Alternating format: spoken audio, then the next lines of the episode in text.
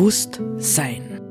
Wir befinden uns am Beginn einer tiefgreifenden Wandlung unserer gesellschaftlichen Lebensverhältnisse. Welche Gedanken und Inspirationen können uns dabei helfen, diesen Wandel zu bejahen und zu gestalten?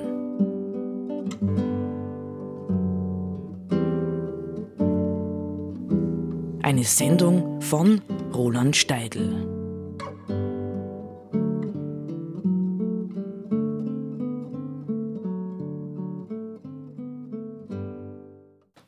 Also, ich muss ehrlich sagen, es reizt mich ein bisschen, ja, obwohl ich, ich bin kein Asket, nein, überhaupt nicht, ja, aber es reizt mich ein bisschen der Turbulenz dieser vorweihnachtlichen Adventszeit, die sich ja letztendlich meistens irgendwie in Formen der Übersättigung ausdrückt.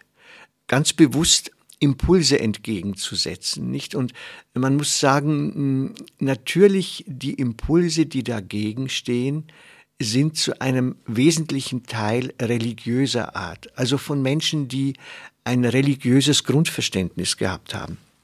In den vergangenen äh, Wochen und Monaten habe ich mich zu Hause wieder einmal verstärkt mit Franz von Assisi beschäftigt. Ganz genau weiß ich nicht, wie ich darauf gekommen bin, aber es war auf jeden Fall eine sehr interessante, spannende Zeit.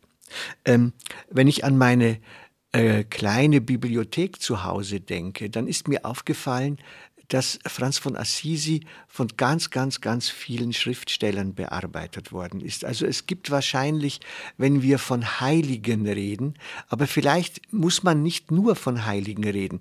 Es gibt wahrscheinlich kaum jemanden äh, innerhalb unseres kulturellen Kontexts, der so viele Dichter und Theologen und Philosophen inspiriert hat, über ihn nachzudenken und zu schreiben.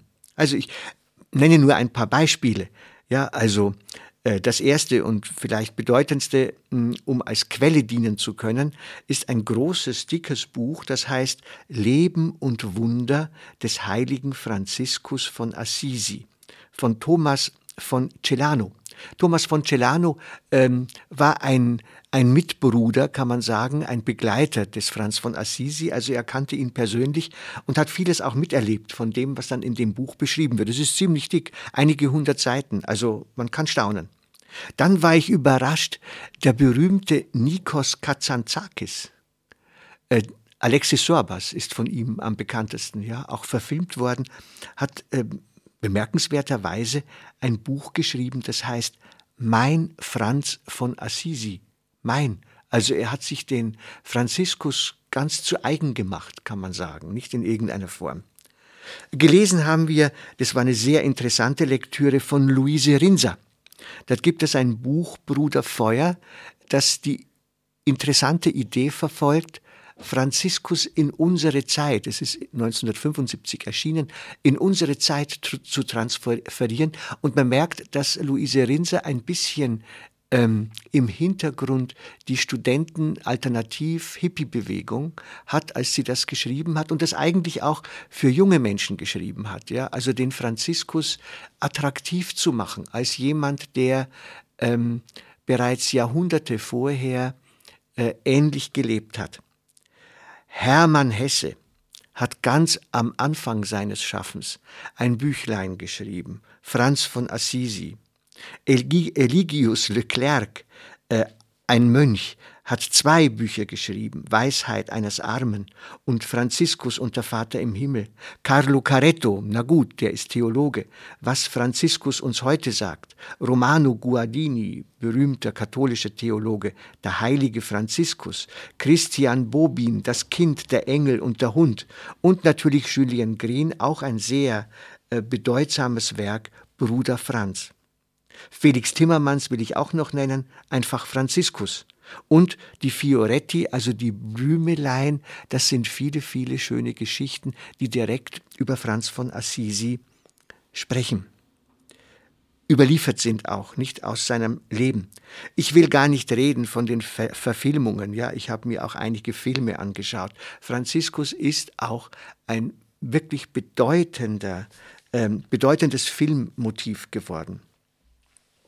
Also man könnte fragen, nicht worin besteht eigentlich die Faszination des Franziskus. Es wird sicherlich auch viele Leute geben, und die gab es auch schon zu seiner Zeit, nicht? Er hat ungefähr gelebt zwischen 1180 und 1222, 23. Also er ist nicht sehr alt geworden, weil er sich auch sehr mit seinem Anliegen wirklich verausgabt hat.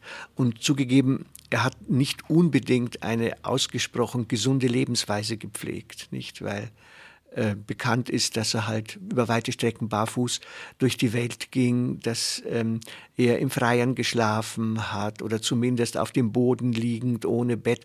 Also es war schon ein Stück Askese und Selbstkasteiung in dem, was er gelebt hat.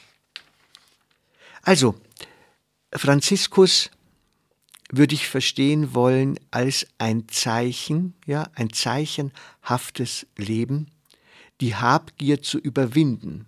Nicht, wenn man an die Biografie denkt, es ist ja immer bekannt und jeder Film zeigt das ja auch ausdrücklich und die meisten Biografien natürlich auch. Franziskus war ein, es gibt Leute, die sagen, ein Playboy. Ja, in seiner Jugend war er ein Playboy. Er hatte von seinem Vater äh, nicht wenig Geld, er schmiss Partys, ähm, machte allerdings selbst auch Musik dazu. Er spielte wohl gut Gitarre und konnte äh, Lieder dichten. Und er war sozusagen in der Jugend seiner Zeit, in seinem Umfeld war er sozusagen der Chef. Ja, er hat eingeladen, er hat gezahlt und sowas und wollte dann letztendlich war sein Ziel eigentlich, äh, er wollte Ritter werden und wollte äh, Ruhm über sich und äh, seinen Vater und seine Heimatstadt Assisi bringen. Nur auf dem Weg ähm, in den Krieg widerfuhr ihm eine Vision, ein Ruf. Er sollte nicht gehen, er sollte alles stehen und liegen lassen und zurückgehen und ein ganz anderes Leben führen. Und das hat er dann auch getan. Nicht? Es gibt viele bewegende Szenen, zum Beispiel auch, als, er, äh, als sein Vater ihn zur Rede stellt, weil er eben äh, gewandt teures Gewand, das der Vater verkauft hat, nicht, er hat Textilien verkauft, edle, an die Armen, ja an die Leprakranken verschenkt hat. Das war ganz, ganz schlimm. Und dann gibt es diese wirklich auch berühmt gewordene Szene, Franz steht vor dem Tribunal, vor dem kirchlichen und weltlichen Gericht und zieht sich einfach splitternackt aus und gibt seinem Vater vor vielen versammelten Leuten alles zurück, was er von ihm hat. Nicht, das ist so eine der klassisch äh, äh, spektakulären oder skandalösen Szenen. Ja, ich will aber zwischendurch, möchte ich vielleicht etwas lesen, das uns noch deutlicher machen könnte, ähm, was wir von Franziskus lernen können. Denn berühmt geworden, wirklich berühmt geworden, ist er mit dem Sonnengesang. Äh, den kennt wahrscheinlich fast jeder. Oder, na, nein, man kann nicht mehr äh, sagen, dass das alle kennen heute. Ich lese, ich lese mal ein bisschen was daraus vor. Der Sonnengesang des heiligen Franz von Assisi, das dürfte wohl wirklich authentisch sein, dass der tatsächlich von ihm ist. Und da heißt es, höchster, mächtiger, gütiger Herr, dein ist der Preis, die Herrlichkeit, die Ehre und jeglicher Segen. Dir allein gebühren sie, und der Menschen keiner ist würdig, dich zu nennen. Sei gepriesen, mein Herr, mit allen deinen Geschöpfen, vornehmlich mit unserer Schwester, der Sonne. Sie wirket den Tag und schenkt uns durch ihn das Licht. Schön ist sie und strahlend in großem Glanze und deines Wesens allerhöchster, ein Gleichnis. Sei gepriesen, mein Herr, durch unseren Bruder den Mond und die Sterne, du hast sie am Himmel gebildet, leuchtend, kostbar und schön. Sei gepriesen, mein Herr, durch unseren Bruder den Wind, durch die Luft und die Wolken, durch die heitern und düstern Tage, durch welche du deinen Geschöpfen Dauer verleihst. Sei gepriesen, mein Herr, durch unsere Schwester das Wasser, nützlich ist es sehr, voll Demut, köstlich und keusch. Sei gepriesen, mein Herr, durch unseren Bruder das Feuer, durch welchen du die Nächte erleuchtest. Schön ist es, heiter sehr stark und gewaltig.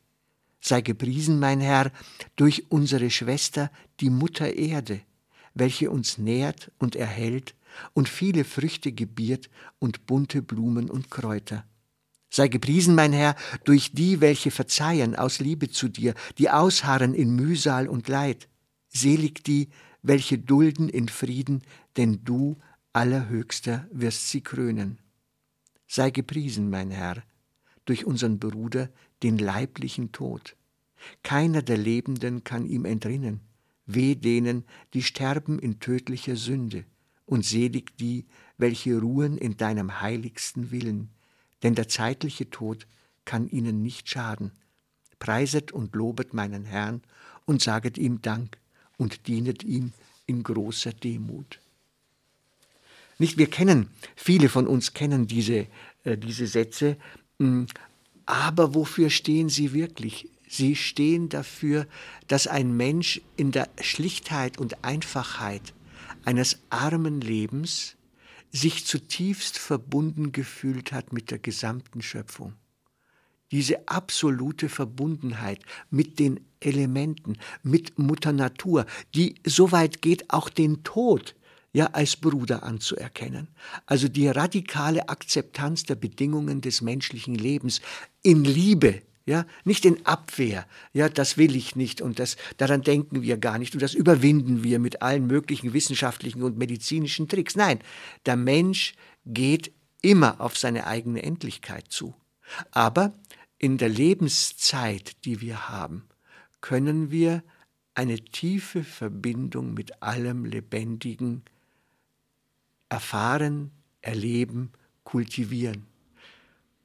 Und darum war es ihm zu tun, nicht? Und ich glaube, darum ist er so bedeutend geworden für uns, weil er ein radikales Gegenzeichen zu den üblichen Tendenzen, die wir Menschen haben, setzt, setzt, nämlich gierig sein zu wollen, haben zu wollen, konsumieren zu wollen, Macht haben zu wollen und so weiter und so weiter. Also Franziskus ist als Mensch der Verbundenheit das Gegenbild zu einer Zeit, die letztendlich immer mehr Entfremdung schafft und an Entfremdung letztlich auch leidet. Ja, Armut wird uns retten. Nicht so heißt äh, der Titel eines ganz interessanten Buches, das äh, am Ende oder gegen Ende der Finanz- und Bankenkrise 2008 erschienen ist. Armut wird uns retten. Wir brauchen, wir brauchen zu dem Wahnsinn, ja, ich bitte um Vergebung, dass ich dieses Wort so nenne, zum Wahnsinn unserer Techno- und Konsumkultur unbedingt gegenläufige Impulse. Unbedingt. Ja, die das, was wir äh, geschaffen haben, korrigieren, nein, in eine andere neue Richtungen lenken. Wir müssen lernen, unsere materiellen Ansprüche drastisch zu reduzieren.